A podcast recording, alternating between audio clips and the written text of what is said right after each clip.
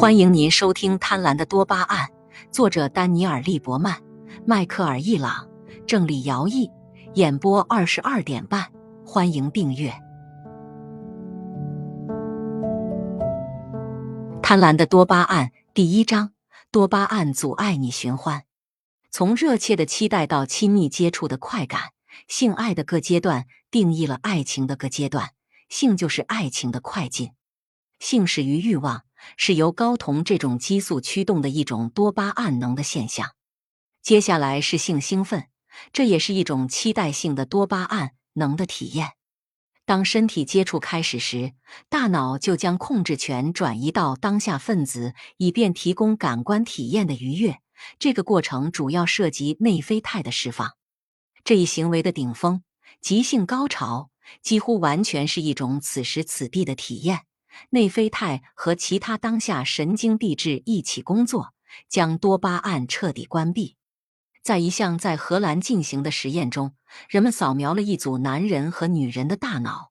当他们受到刺激达到性高潮时，摄像机捕捉到了其中发生的变化。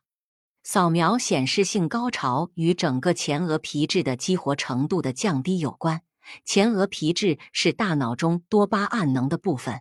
它负责限制人的行为，松开控制可以激活性高潮所需的当下分子回路，不管被试者是男人还是女人。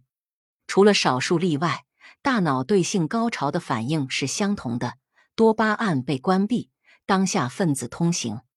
这个结果并不意外，但是正如有些人很难从激情之爱过渡到陪伴之爱。由多巴胺驱动的人在性生活中也很难把主导权让给当下分子。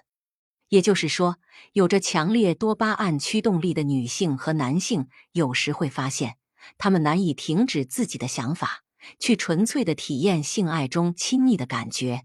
少一些思考，多一些感觉，对他们来说非常困难。当下神经递质让我们去体验现实，性生活的现实是强烈的。而多巴胺则超越现实，它总是使人脑补更好的事物。为了增加它的诱惑力，它让我们去控制另一个现实。这些想象中的世界或许永远都不可能变为现实，但这并不重要。多巴胺总是让我们追逐幻影。性接触，尤其是处于持续交往中的性接触，总是沦为这些多巴胺幻影的牺牲品。一项针对一百四十一名女性的调查发现，其中有百分之六十五的女性在性交时会幻想与其他人在一起，甚至幻想做完全不同的事情。另一些研究表明，这个比例高达百分之九十二。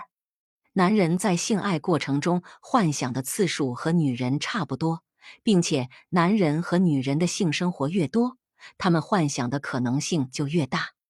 大脑回路给了我们能量和动力，使我们和一个理想的伴侣上床，但在这之后又阻碍了我们享受乐趣。这可真是一件具有讽刺意味的事。其中一部分原因可能涉及体验的强烈程度。第一次性爱比第一百次更强烈，尤其是这一百次都和同一个伴侣的情况下。但这种体验的顶峰——即性高潮，几乎总是十分强烈。使得最超脱的梦想家也能进入当下分子的极客世界。听众朋友，本集已播讲完毕，请订阅专辑，下一集精彩继续，欢迎收听。